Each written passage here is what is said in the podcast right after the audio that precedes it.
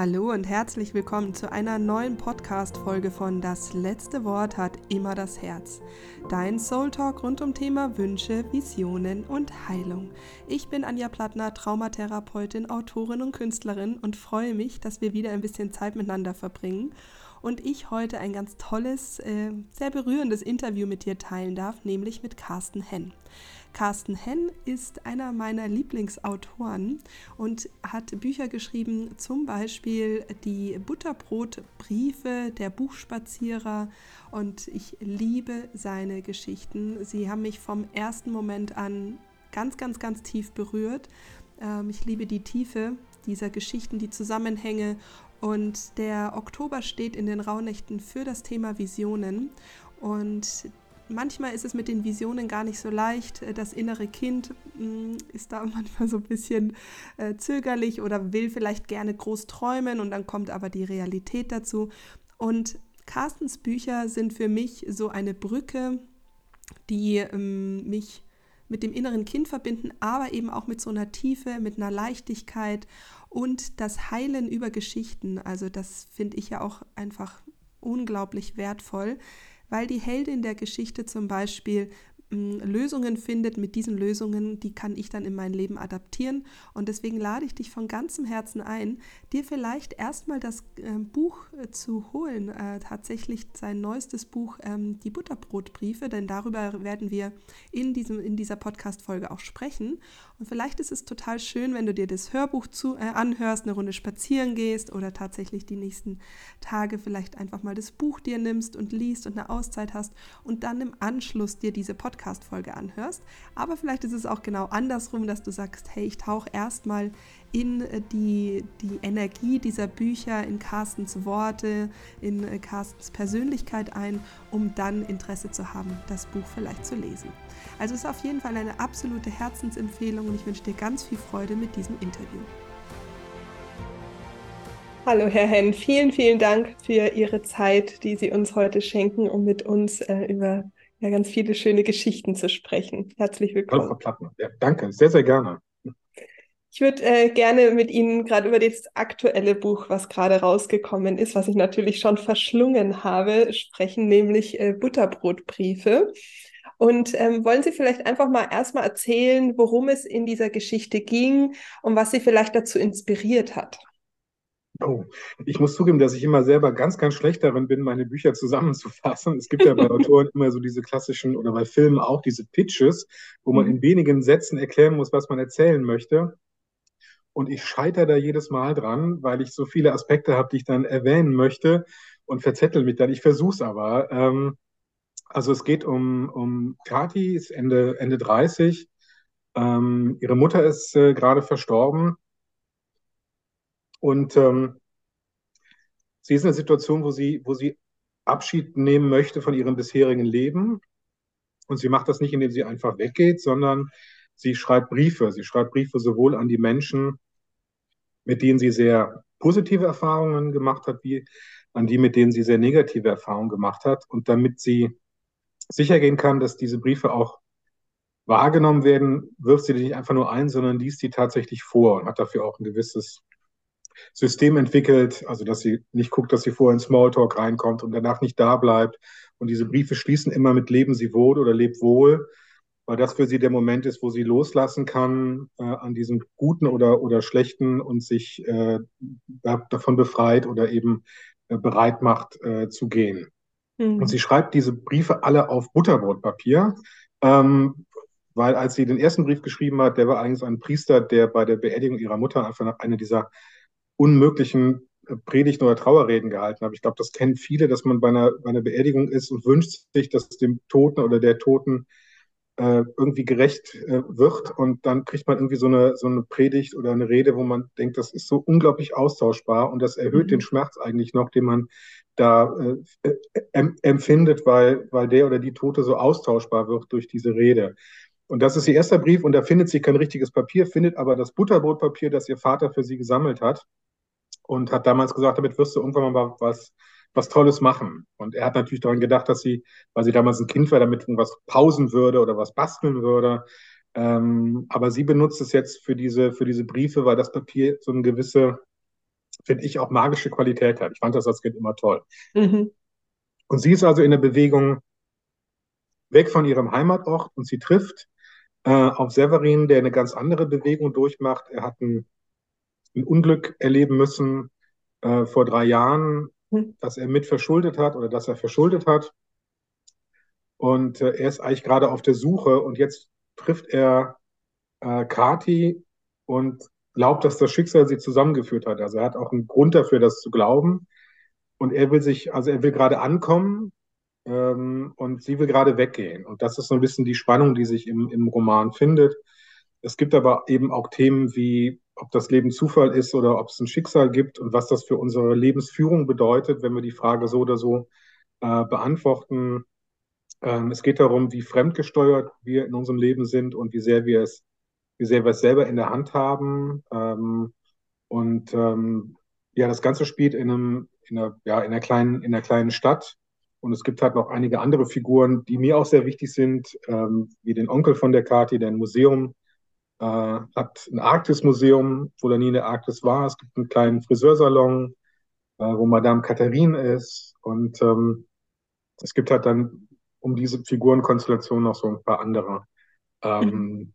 Figuren, die mir genauso ans Herz gewachsen sind.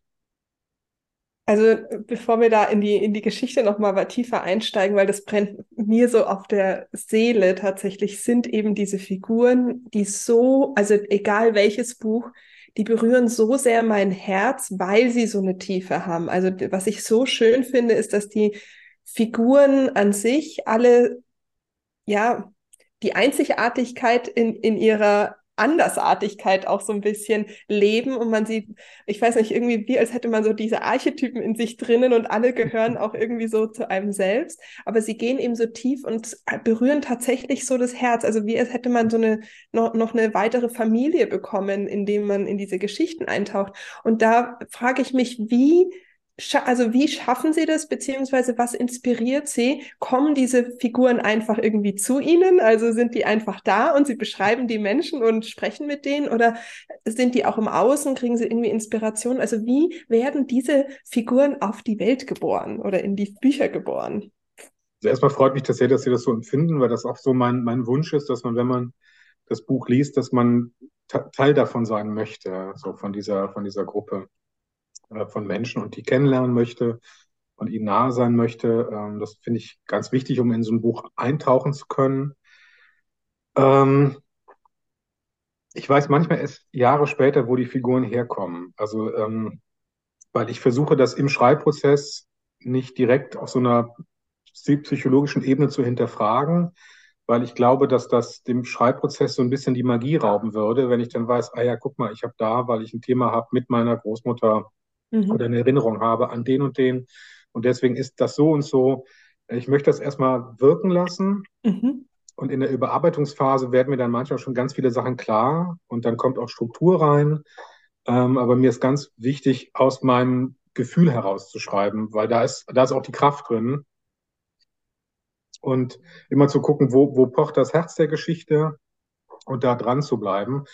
Und im Nachhinein wird mir dann klar, dass ich gerade eben auch eine Sehnsucht habe. Ich glaube, das ist immer noch so eine, so eine Corona-Lockdown-Nachwirkung nach. Ähm, nicht wundern, das ist mein Kater, der gerade, der gerade ruft. Der ist, das ist ein sehr lauter Kater. Die Katze ist auch sehr laut, aber die guckt gerade nur rüber und äh, ist leise.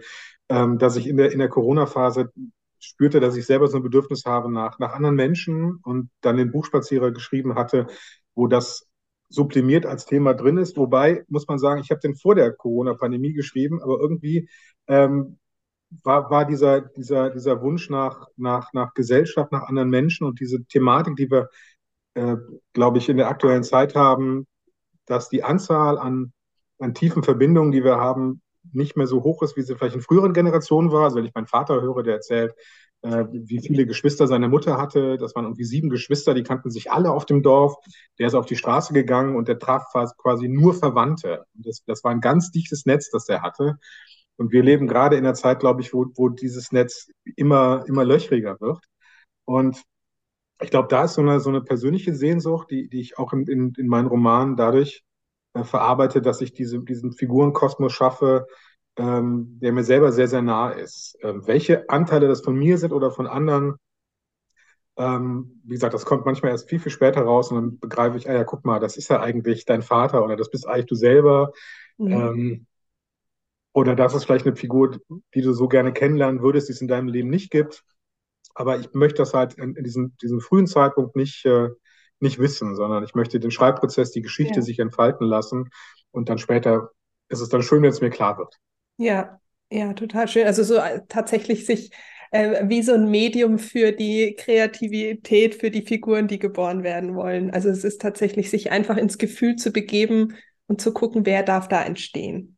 Genau, manchmal, hm? Und manchmal ist es so, dass es mir vorkommt, als würde ich mich selber beim Schreiben beobachten, weil die Figuren mhm. so selber ihre Sachen machen mhm. und dann leben die auch. Das ist eigentlich das mhm. Tollste. Man, man, konstruiert die natürlich am Anfang, überlegt sich, wie alt sind die, was ist ihre, ihre Background-Geschichte, wie ist die Konstellation. Das ist natürlich schon alles auch Plotting. Und dann merkt man irgendwann beim Schreiben, die haben ihre eigene Sprache plötzlich. Die reden anders, als ich es tun würde, sondern sie reden so, wie sie reden würden. Und das ist total beglückend, ähm, weil dann, dann lebt die Geschichte. Ne? Und mhm. das ist immer der Moment, auf den ich eigentlich hinschreibe. Deswegen lasse ich die relativ an der langen Leine, nicht ganz, und, aber manchmal wehren die sich dann auch. Und ich merke, ich habe mir das so schön überlegt, was jetzt passieren würde und wie die Figur reagieren muss. Und das tut sie dann nicht. Und dann ärgere ich mich ein bisschen und denke, nee, aber das ist ja ein Zeichen, dass die jetzt, dass die jetzt lebt und dass sie einen eigenen Kopf hat. Also da bin ich mir ziemlich sicher, dass Schascha aus dem Buchspazierer so eine Figur war, oder? Ja, oh ja, oh ja. Die hat alles umgeworfen. Ah, wie schön. Und ähm, welche Herausforderungen haben Sie denn so, wenn Sie jetzt zum Beispiel sagen, wie zum Beispiel jetzt auch bei den, bei den Butterbrotpapieren, ähm, weil das ist ja schon eine Geschichte, die hat ja auch sehr viel Tiefgang. Also da ist ja ganz viel ähm, ist ja eigentlich eine therapeutische, äh, ein th therapeutischer Selbstheilungsprozess in hoher Konfrontationstherapie, die äh, was Kati ja quasi macht.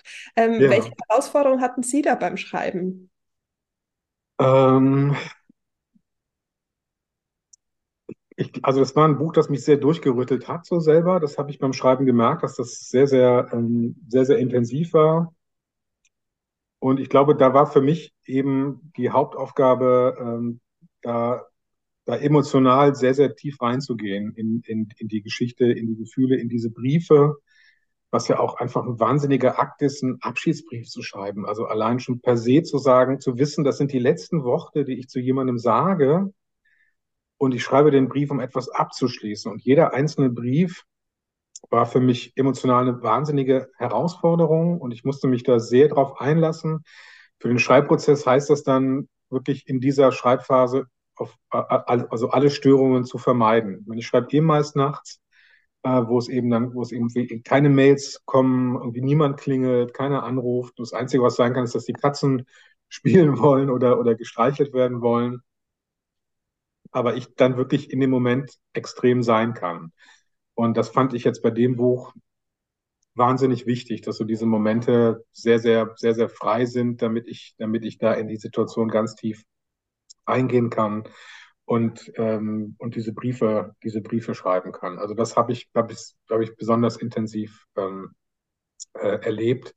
Und ähm, es war aber auch vom Schreibprozess, also ich habe auch einige Briefe verworfen, wo ich einfach merkte, nee, ich war nicht im Moment, das ist nicht authentisch, das ist nicht gefühlt. Und das finde ich dann immer das Wichtige, dass man, also man merkt einigen Büchern an, wenn sie nicht gefühlt sind. So, weil mhm. sie mit dem Kopf, ne, es gibt ganz viele Schreibratgeber, die sagen einem, hier muss der Wendepunkt hinkommen und hier ist der Spannungsbogen. Und man sieht das ganz vielen Hollywood-Filmen an. Man, man guckt die und man weiß, ah, der Film geht noch 20 Minuten. Jetzt muss da noch ein großer Bruch kommen, weil der ist für die Dramaturgie nötig und danach geht es irgendwie weiter. Und das hat immer so ein bisschen was, man sieht die Struktur der Geschichte durch. Und dann steige ich als Zuschauer immer aus, weil das, mhm. das, das erscheint mir dann eben nicht mehr lebendig und ist nicht mehr immersiv. Und äh, das, das versuche ich immer zu, zu, zu, vermeiden. Also mit sowas arbeite ich gar nicht. Ich habe das vor Jahren mir mal äh, angeguckt und ähm, auch verstanden, warum das Sinn macht. Aber ich glaube, es führt zu einer Gleichförmigkeit von Büchern. Mhm.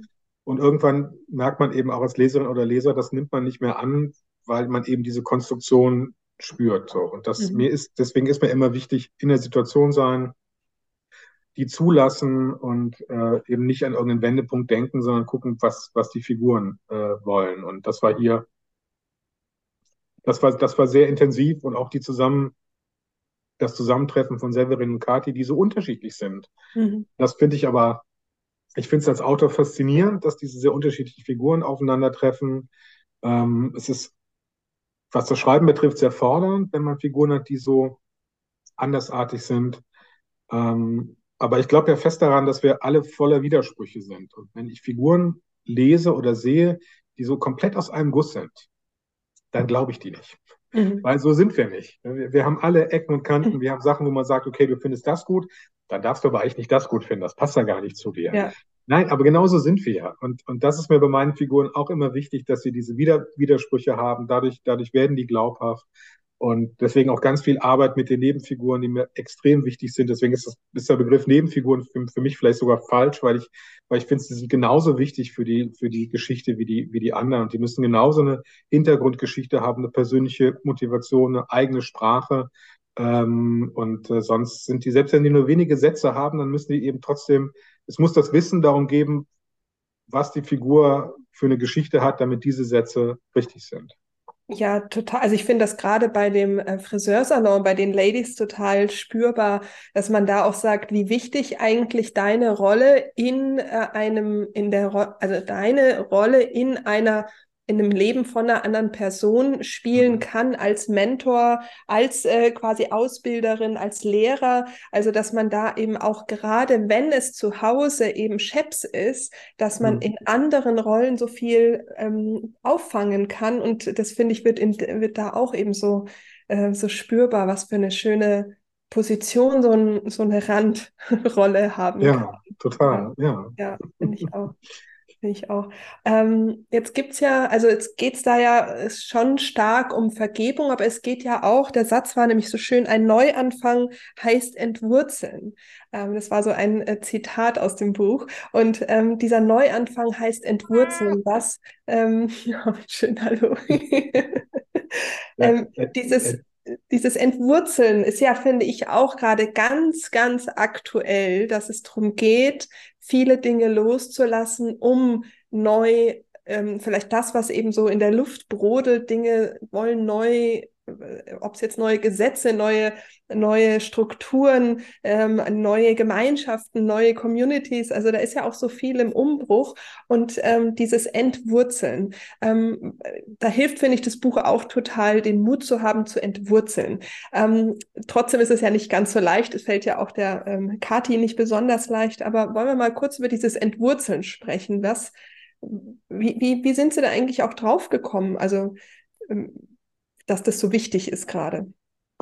Ja, ich glaube, dass mir mit jedem Jahr mehr klarer wird, dass dieses, dass das Loslassen eine der zentralen Aufgaben ist und das Loslassen eben auch zu einer, zu einer dringend benötigten Leichtigkeit führt. Aber wir eigentlich mit jedem Jahr eher mehr ansammeln, nicht nur an, an Gegenständen, an Geschichten, an Verletzungen auch, immer, immer mehr, das lässt sich ja gar nicht vermeiden.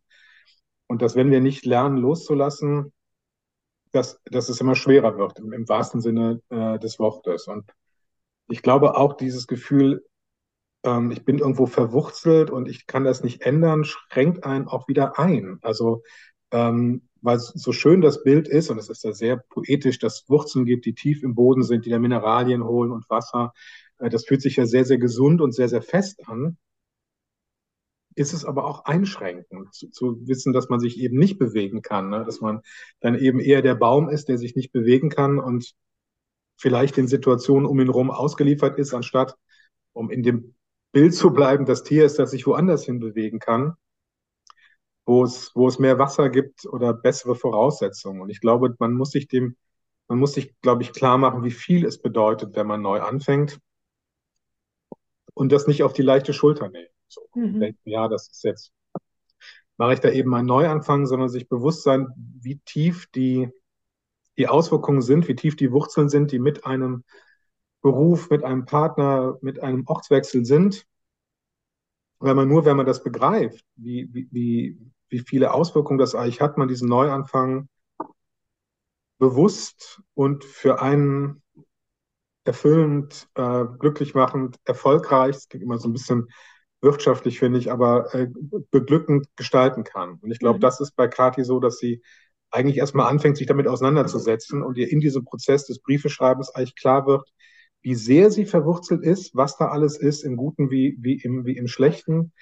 Sie erfährt darüber ja auch etwas über ihre eigene Vergangenheit, was ganz, ganz viel erklärt, was sie vorher überhaupt nicht gewusst hat und, und, und überhaupt nicht zusammengepasst hat. Und dass es bei ihr genau das ist. Sie beschäftigt sich mit ihren Wurzeln und erfährt was über sich selbst und wird dadurch befähigt, neu anzufangen. Mhm. Ähm, jetzt sind die Dynamiken mir als Traumatherapeutin natürlich äh, bekannt und täglich Brot, aber ähm, es ist ja nicht so, dass das äh, alle da draußen so verstehen. Ähm, und was ich, was ich jetzt ganz spannend finde, wie ist das in, also, weil da, dazu, also unabhängig davon, dass da Kreativität drin steckt, gehört ja auch ein gewisses Know-how äh, an, an, an Zusammenhängen. Haben Sie da gesagt, okay, ich gehe in die Recherche, weil das ist ja zum Beispiel beim Buchspazierer auch. Das sind ja auch, das sind ja, also das ist ja nicht nur einfach eine Geschichte, sondern die haben alle so eine Tiefe. Wie kriegen also haben Sie da ganz viel recherchiert im Vorfeld, haben Sie viel gelesen, haben Sie Leute, die Sie inspirieren ähm, in dem äh, Bereich der Persönlichkeitsentwicklung oder auch der Psyche? Wie sind Sie da vorgegangen? Also bei speziellen Figuren ist es so, dass ich mich dann sehr eingehend damit auseinandersetze. Ähm, also gibt es sind dann Erkrankungen, also im körperlichen Bereich auch gibt es beim Apfelblütenfest eine Erkrankung, wo ich mich dann sehr mit auseinandersetzen musste, was bedeutet das körperlich und, und, äh, und ähm, psychologisch. Es ist so, dass in meinem Freundeskreis ein Tiefenpsychologe ist, mit dem ich ganz viel äh, spreche. Ähm, und wenn ich dann eben Fragen habe zur Figurengestaltung, eben auch mal anklopfen kann und kann mal sagen, hör mal, ist das, ist mhm. das die Art und Weise, wie sich derjenige verhalten würde ähm, mhm. oder so. Ich fand das ganz herausfordernd, als ich, das war auch im Apfelblütenfest, gibt es eine, eine ja, Vergewaltigungsszene ähm, und ähm, damit umzugehen, wie sich die die Hauptperson danach verhält, wie sie damit umgeht. Das war sehr, sehr herausfordernd. Da habe ich aber auch als Autor eine große Verantwortung, damit richtig umzugehen. Mhm. Und das nicht eben nicht einfach so hinzuschreiben, sondern mich damit auseinanderzusetzen. Und ähm, das ist dann schon so, dass ich da immer versuche, ähm, psychologisch ähm, glaubwürdig und oder äh, so, so korrekt wie möglich zu arbeiten, ähm, um, um, dem gerecht zu werden und so. Also in, in Butterbrotbriefen gibt es ja auch ähm, einen Jungen, äh, der ist, im, der ist im, im Museum, wo man sagt, der ist sicherlich im Autismus-Spektrum so. Und es ist so, dass meine, meine Lebensgefährtin äh, arbeitet äh, in, einer, in einer Schule für äh, Kinder mit Behinderungen, sowohl geistigen wie körperlichen Behinderungen, hat also auch viel mit Kindern zu tun, die, die im Autismus-Spektrum drin sind und darüber eben auch dann, ich, wenn ich so eine Figur schreibe, natürlich äh, dann die Erfahrung, die sie hat, mit einfließen, aber ich eben auch nachfragen kann, hör mal, ist, ist die Figur richtig so? Ne? Also das ist das, was ich mir dabei gedacht habe. Ähm, verhält die sich korrekt und dann eben dann so lange dran arbeite, bis es eben kein Abziehbild ist, so, äh, mhm. sondern bis es eine Figur ist, die, die, die so sein könnte. Mhm. Und ähm, nee, ich glaube, da, da ist es die Verantwortung jedes Autors, jeder Autorin, sich damit auseinanderzusetzen, dass die Figuren psychologisch stimmen und eben auch eine psychologische Tiefe haben, die dann ihre ganzen Verhaltensmuster für mich zumindest äh, ähm, mhm.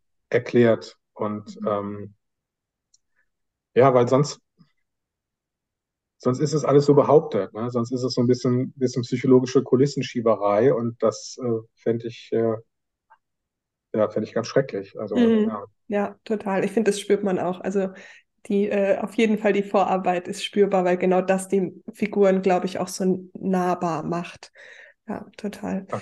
Ähm, jetzt kenne ich es aus meinem eigenen Prozess, in die Kreativität wirklich einzutauchen, in dem Fall jetzt sich auch auf die Figuren so einzulassen, auf die Geschichte einzulassen mit all dieser Tiefe, den, der Komplexität, ist ja schon, ähm, würde ich sagen, ein sehr mutiger Akt des Loslassens, des Eintauchens, ähm, weil eigentlich ist da so alles loszulassen und sich dem so komplett hinzugeben, eigentlich fast schon in der Geschichte auch als Autor wahrscheinlich sich so auch aufzulösen.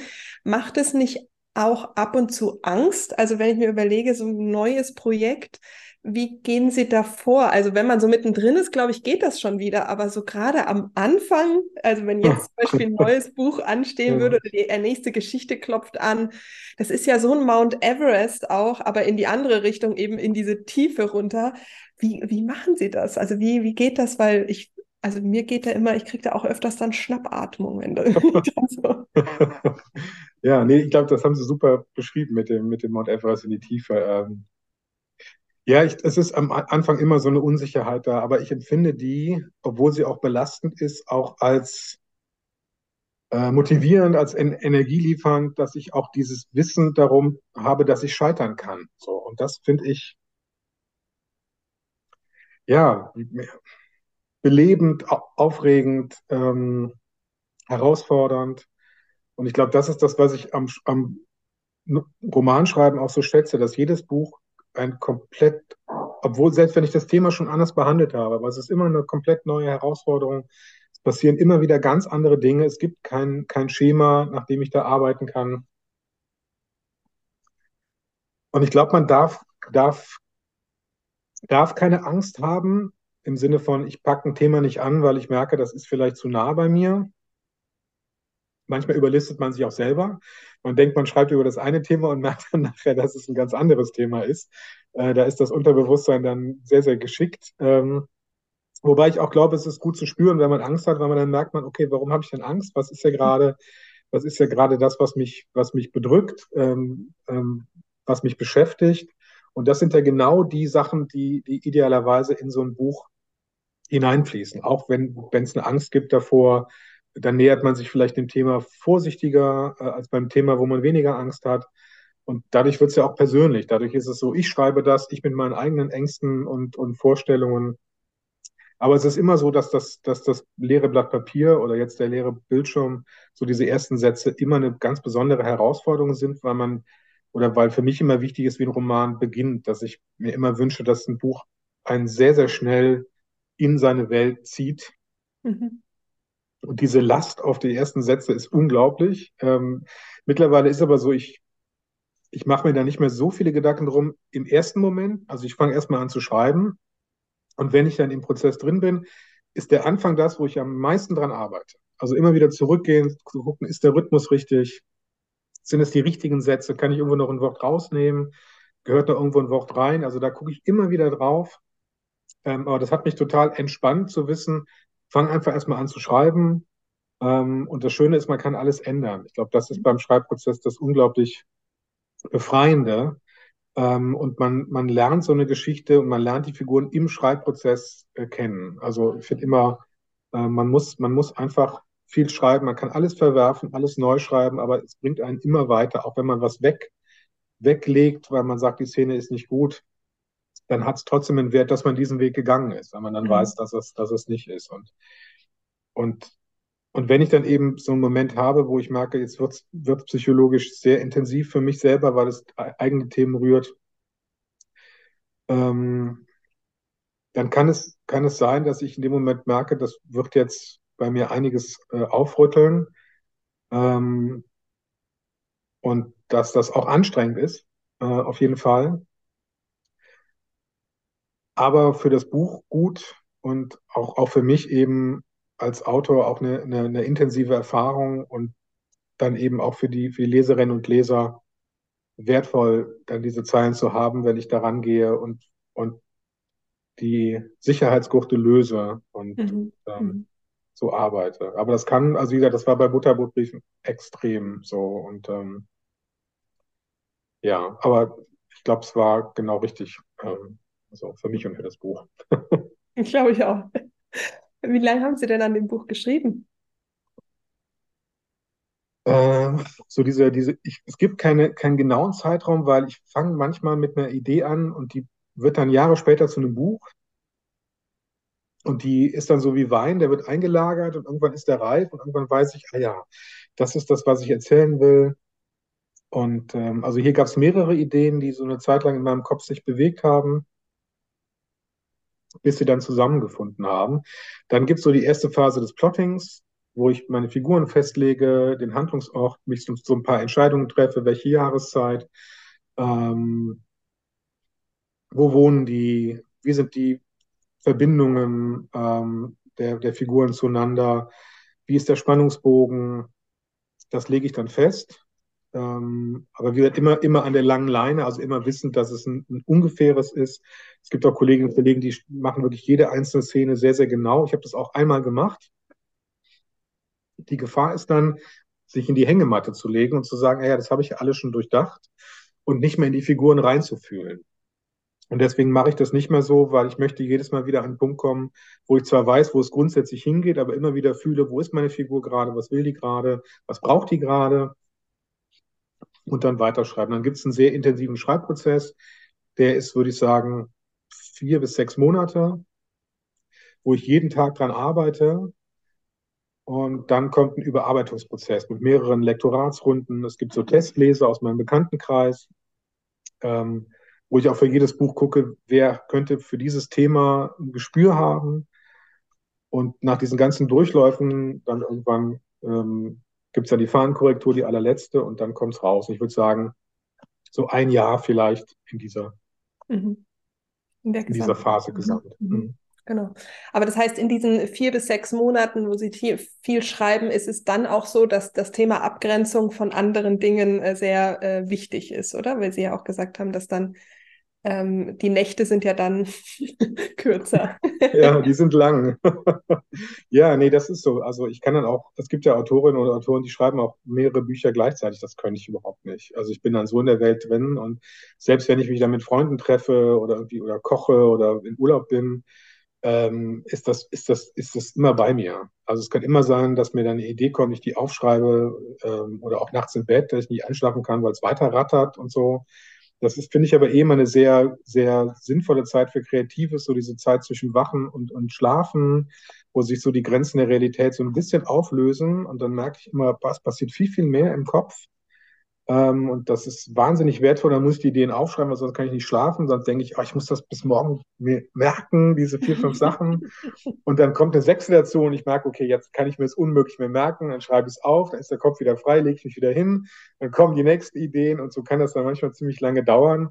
Oder dass ich mit Freunden unterwegs bin und sage, ich muss gerade was aufschreiben. Also mir ist gerade eine Idee gekommen, ich muss das gerade aufschreiben, weil es die ganze Zeit weiterarbeitet. Und mhm. das ist aber auch, der, das, ist aber auch das Tolle daran, dass man in diesem Buch lebt äh, deswegen fällt es einem auch so, so, oder mir so schwer, die Figuren loszulassen danach, weil die sind einem so nahe gekommen und man ist ihnen so nahe gekommen und man hat so viel Zeit miteinander verbracht und ob das jetzt fiktional ist oder Realität, da macht das Hirn ja gar keinen Unterschied. Also die Figuren ja. sind für mich genauso lebendig wie, wie, wie meine realen Freunde.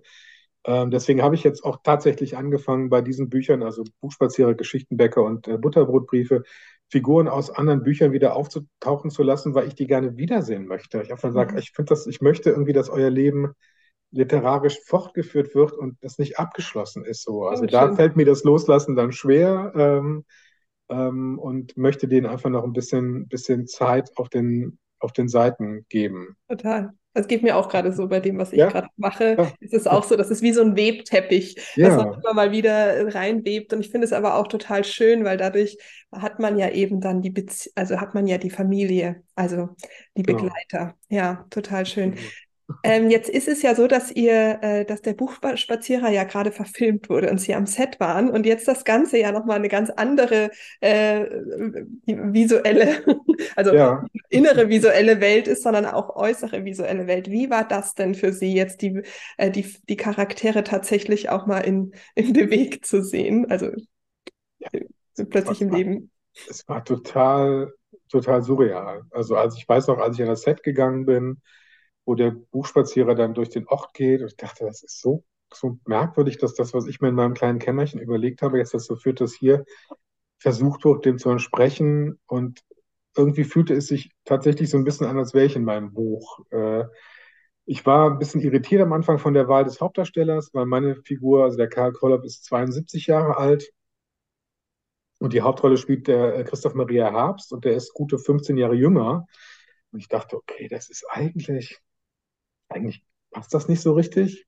Ähm, aber als ich ihn am Set gesehen habe, zum einen haben sie ihn im Gesicht älter gemacht und er spielt eben älter. Also sobald, wir hatten uns vorher beim, in der Mittagspause getroffen, kurz miteinander gesprochen und da bewegte er sich ganz normal, wie Christoph Maria Herbst, der Mitte 50-Jährige. Und sobald er in die Rolle ging, hatte der plötzlich so einen fallenden Altmännerschritt dabei. Und sein, also es war wirklich, der veränderte sich im Ganzen, auch seine Schulterhaltung war anders.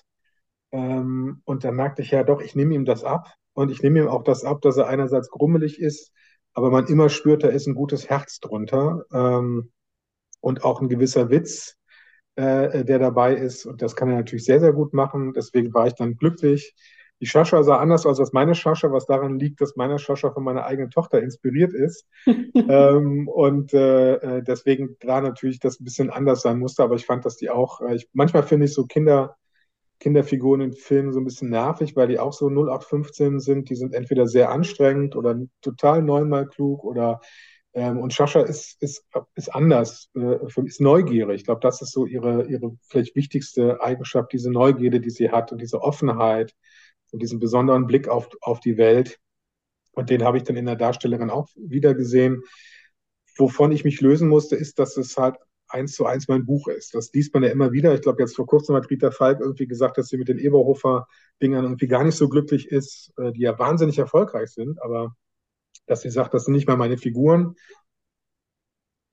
Also ich glaube, meine Hauptfiguren sind alle meine Figuren. Jetzt ist es die kleine Katze, die sich meldet. Also, die denken immer, ich rede mit ihnen, weil ich sitze ja hier und rede auf dem Computerbildschirm ein und sie glaubt, sie meint, dass sie gemeint ist. Ne? Ähm, und ich habe das Drehbuch gelesen und es ist schon einiges verändert worden. Das ist natürlich dem geschuldet, dass das ein, dass das 90-Minuten-Kinofilm wird und dass die gewisse An Anforderungen haben und dass sie die, die Geschichte eben so nicht erzählen können. Das, äh, das schmerzt. So, das muss ja. man schon sagen. Ne? Also, dass man sagt, ach, ich hätte mir gewünscht, dass die Figuren, dann gibt es natürlich auch finanzielle Vorgaben, dass es einfach viele Figuren sind, das ist sehr teuer dann, also muss man es ein bisschen kleiner machen.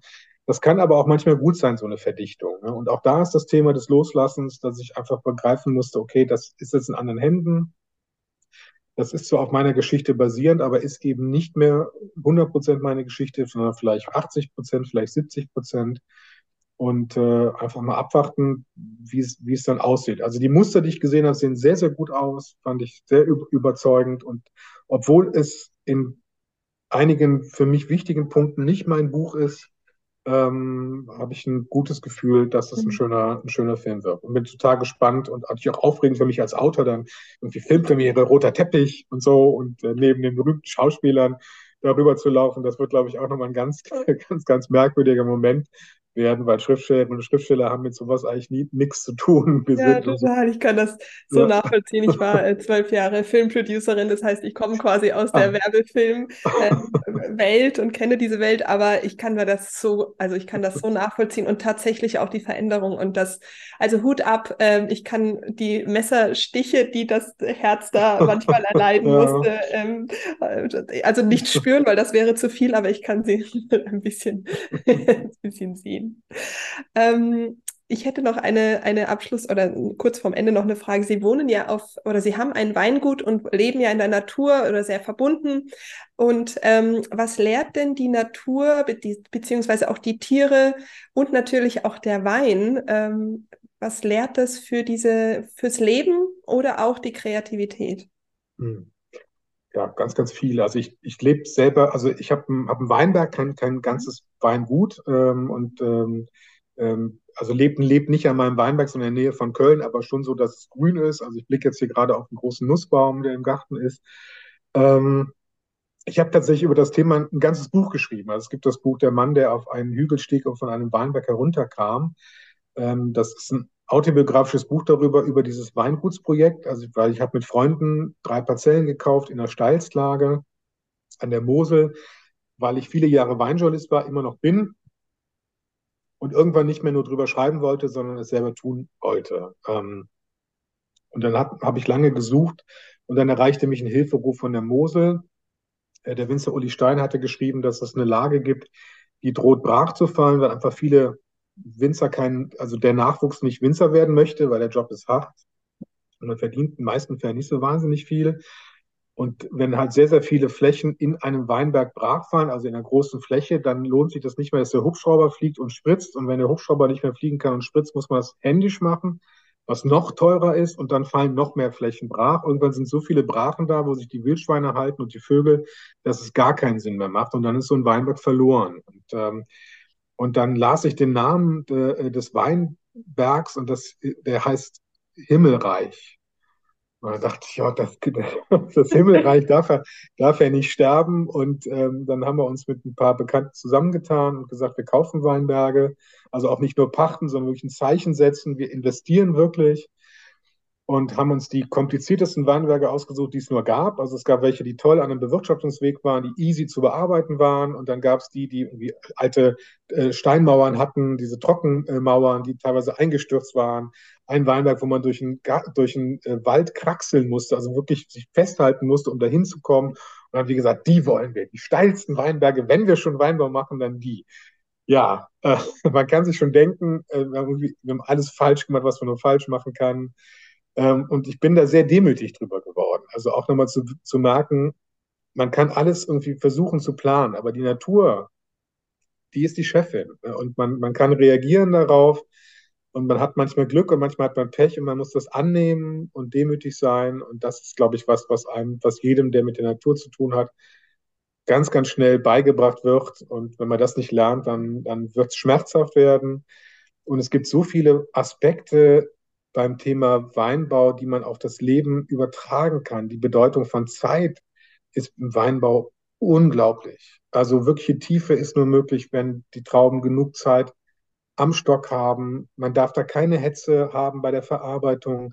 Die müssen auch im Keller zu sich kommen können. Alles, was das, was, was das Ziel hat, Zeit zu verkürzen, führt dazu, dass das Ergebnis minderwertiger ist. Ne? Man muss den Dingen ihren Zeit lassen, das merkt man. Man muss man muss sich an die Zeit anpassen, die vorgegeben wird. Wenn ich im Weinberg arbeite und denke, ah, ich will das ganz schnell machen, husch, husch, ja, dann sagt der Weinberg, nein, mein Freund, das, das, die, die Zeit gebe ich vor. Wenn du das nicht ordentlich machst, dann wirst du ausrutschen, wirst die Arbeit nicht richtig machen. Das geht nicht. Ne? Du musst dir die Zeit nehmen. Und das, das bringt einem der Weinbau, glaube ich, auch bei. Ein wichtiges Thema ist, das ist eher, das streift eher das Thema Kindererziehung. Man kann einen Rebstock haben und kann ganz viele Mittelchen draufgeben, Herbizide äh, und sowas, damit der, damit der gesund ist. Aber die bessere Variante ist, den, den Rebstock zu stärken, dass er selber die Fähigkeiten hat, sich gegen alles zu wehren.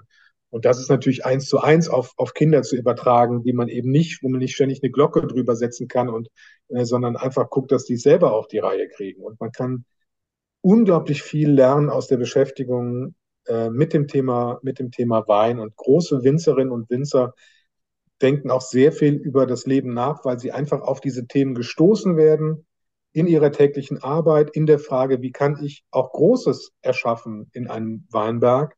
Was bedeutet Größe überhaupt? Äh, wie, wie schmeckt das? Warum ist mir das wichtig? Also es gibt einen ganzen, ganz großen Themenkomplex, der daran, der daran hängt. Und ich bin obwohl ich da, das war wirklich ein, ein finanziell totaler Schuss in den Ofen, dieses Weinbergsprojekt, äh, bin ich doch echt dankbar, dass ich das gemacht habe. Da ist so viel, so viel, was ich gelernt habe.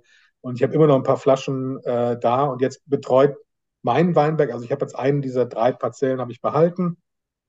Da macht jetzt ein Winzer aus Bremen äh, einen Wein nach meinen Vorstellungen. Der ist viel besser als die Weine, die wir früher immer gemacht haben. Ähm, und es ist immer schön, so einen Wein aus dem eigenen Finger zu haben. Das ist doch e-, echt was ganz Besonderes, wenn man den dann aufmacht und so. Also unterm Strich alles gut, viel gelernt, ähm, viel Lehrgeld bezahlt und ähm, vieles verstanden, was ich ohne dieses Projekt niemals begriffen hätte. Und ich glaube wirklich, also dass die Natur sowieso ein wahnsinnig großer Lehrer ist für mhm. für so, so vieles. Und wenn man sich darauf einlässt und auch wenn man, auch in Krisensituationen, finde ich, gibt es wenig. Musik, finde ich, hilft mir persönlich immer sehr. Ähm, und die Natur auch jedes Mal. Und ähm, ich, also und Tiere, also ich bin immer ganz fasziniert davon, wenn ich meine, meine beiden Katzen beobachten kann und merke auch, dass auf Reisen das Beglückendste für mich ist, wenn ich Begegnungen mit Tieren habe. So, das ähm, das sind immer so ganz, ganze, ganz, ganz besondere Sternstunden für mich. Die gab es im Weinberg auch. Also wir hatten einige tolle Raubvögel, die über uns geflogen sind, dann ihre Rufe ausgestoßen haben und so Eidechsen, die da waren, mhm. die sich auf den, den heißen äh, Steinmauern gesonnt haben und so. Ähm, also das, das passiert da auch, wenn man die Augen offen hält. Ich finde es ganz schön, wenn man jetzt einfach, also die, die zuhören, einfach die, das, die, die, letzte Frage quasi zum Thema Wein einfach nochmal anhören, aber zum Thema Leben. Weil man kann das eigentlich eins zu eins, ähm, glaube ich, sowohl jetzt für das Buchprojekt, also für ein oder ein kreatives Projekt nehmen, dass das Zeit braucht, dass das nichts bringt, wenn man äh, das Ganze beschleunigt. Ja, genauso ist es mit ähm, Krisen im Leben. Wenn man die beschleunigt und da nicht durchgeht, dann bringt das auch nichts. Ja? Also es, die Dinge brauchen brauchen ihre Zeit. Und genau dieser Aspekt der Zeit ist, glaube ich, genau das, was uns gerade so ein bisschen krank macht, dass wir uns für die Dinge diese Zeit eben nicht mehr nehmen, beziehungsweise nicht mehr bekommen, nicht mehr haben, nicht mehr die Priorität setzen. Ähm, und deswegen finde ich es gerade nochmal die Aufforderung, einfach das nochmal anzuhören zum Thema Wein, aber zum Thema Leben. Ich glaube, das äh, ja nicht umsonst haben Sie gerade gesagt, dass die Winzer auch philosophieren über das große Leben, weil da ist ganz viel mhm. Wahrheit mit drin. Vielen Dank. Ja. Ähm, Gibt es noch zum Abschluss einen Rat, den Sie vielleicht angehenden Autoren oder Menschen, die ein kreatives Projekt haben, was so in ihnen auch immer wieder babbelt und man nicht schlafen kann, was dann so zu einem Schöpfungsstau führt, wenn man dem Ganzen nicht Raum gibt, ähm, die da vielleicht sogar depressiv werden, weil sie diesem Ruf nicht folgen, die davon träumen, dass also ob jetzt die Geschichte, den Roman oder ein anderes äh, kreatives Projekt auf die Welt zu bringen. Haben Sie da noch einen Rat zum Abschluss? Ähm, ja, also ich auf jeden Fall würde ich immer dazu raten, das, das zu tun, nicht, nicht zu schielen auf irgendeinen Erfolg, weil der lässt sich nicht planen und wenn man darauf hinschreibt, ist man wieder ganz weit von sich selber entfernt. Wenn man sagt, ich schreibe das jetzt, weil das und das ist erfolgreich gewesen, so läuft es nicht. Also dann ist das ist das fremdartig für einen selber, es ist dann kein beglückendes Schreiben, es ist kein authentisches Schreiben. Ähm, für alle, die, die schreiben, die beiden wichtigsten Regeln sind viel schreiben und viel lesen. Und das ist, glaube ich, also man kommt um beides nicht drum rum. Und ähm, wenn man mit einer Szene nicht klarkommt, schreibt man eine andere, aber einfach erstmal anfangen. Ähm, das ist, glaube ich, ganz wichtig. Was ich häufig bei Autoren und Autoren höre, die erstmalig schreiben, ist am Anfang haben die so so einen Rausch und schreiben so 40, 50 Seiten runter und dann wissen die nicht weiter. So, weil dieser Mittelbau ist immer ganz, ganz schwierig, ähm, darüber hinwegzukommen. Das ist die ganz, ganz große Hürde. Viele fangen auch direkt mit einem Roman an. Also bei mir war es so, es fing an mit Lyrik. Ich habe in der Schule Lyrik geschrieben, zum Teil auch um die, um meine Mitschülerin zu beeindrucken, weil ich kein Instrument spielen konnte. Äh, später habe ich Kurzgeschichten geschrieben, Erzählungen. Ich habe mich also peu à peu an diese langsamere Form herangeschrieben, äh, Entschuldigung, an die Länge, längere Form herangeschrieben. Und ich glaube, das kann man auch machen, einfach mal versuchen, Alltagssituationen zu beschreiben, mit den eigenen Worten kleinere Geschichten zu erzählen, nicht direkt das ganz Große zu beginnen, weil das kann einen erschlagen. Wenn man aber doch das Große hat und hat diesen Mittelbau, der einem fehlt, dann mal ins Plotting zu gehen und zu überlegen, was macht meine Figur, was könnte passieren, was ist das Beste, was passieren kann, was ist das Schlechteste, was, was passieren kann. Und beim Lesen auch mal links und rechts lesen. Also nicht nur natürlich irgendwie das schreiben, was man selber gerne liest und so, aber auch mal andere Genres ausprobieren, weil ich habe das gemerkt, also ich habe viele Jahre ja auch Krimis geschrieben. Wenn man nur Krimis liest, dann wird der Blick ganz, ganz eng. Und das verarmt einen. Also immer auch mal zu sagen, okay, das ist vielleicht nicht ganz mein Genre, das lese ich normalerweise nicht. Aber ich gebe dem Buch jetzt mal eine Chance. Und das kann, das kann total daneben gehen, dass man merkt, ich weiß, warum ich das nicht lesen wollte. Ähm, es kann aber auch sein, dass man merkt, ach guck mal, ne, das, äh, das ist ein Thema, was, dem ich bisher nicht begegnet bin, eine Art zu schreiben, die ich nicht gelesen habe. Und auch schlechte Bücher bringen einen weiter. Also ich glaube deswegen viel lesen, viel schreiben ähm, und bei sich bleiben. Ne? Nicht irgendwie beeinflussen lassen, was der Markt oder was andere wollen, sondern auf die eigene, auf die eigene Stimme hören. Also dieses Bauchgefühl, was man entwickelt irgendwann, das ist so wertvoll. Aber auch das will gelernt sein, dass man das zulässt, dass man sich darauf verlässt. So. Und, ähm, aber wenn man das hat und weiß, okay, nee, ich kann dem trauen, dann ist das ein unglaublich wertvoller Ratgeber für alles Künstlerische. Vielen Dank. Vielen, vielen Dank für Ihre Danke Zeit Ihnen. und äh, vielen Dank persönlich natürlich, dass Sie den Mut hatten, immer wieder ganz tief in den Mount Everest runterzutauchen, in die Tiefe der Figuren, für die Danke. vielen, vielen äh, Familienmitglieder, die ich persönlich jetzt bekommen habe und viele andere da draußen auch. Vielen, vielen Dank. Danke Ihnen sehr, Frau Plattner, für das wunderbare Gespräch und alles Gute.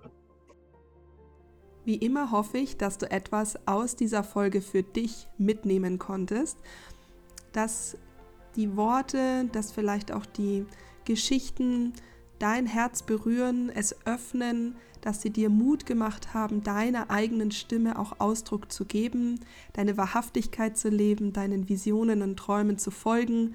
Und sollte dem so sein und du etwas aus dieser Folge für dich mitgenommen hast, dann freue ich mich sehr, wenn du deine Gedanken und Aha-Momente mit uns auf Instagram teilst. Das ist Anja-Plattner, denn ich liebe es, mit euch da in Verbindung zu gehen.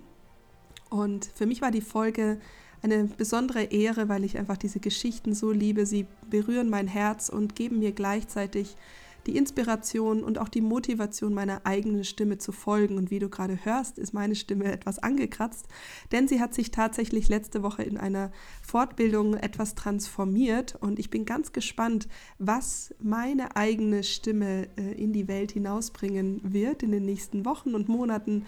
Und deswegen freue ich mich so, diese Folge mit dir teilen zu können, denn sie hat mich auch daran erinnert oder äh, mein Herz so groß werden lassen, den Geschichten die im Innen in jedem von uns schlummern, Raum zu geben. Deswegen hab den Mut, deine ureigene Stimme zu finden. Geh raus in die Welt, teile deine Wahrheit und ich freue mich schon auf äh, nächste Woche.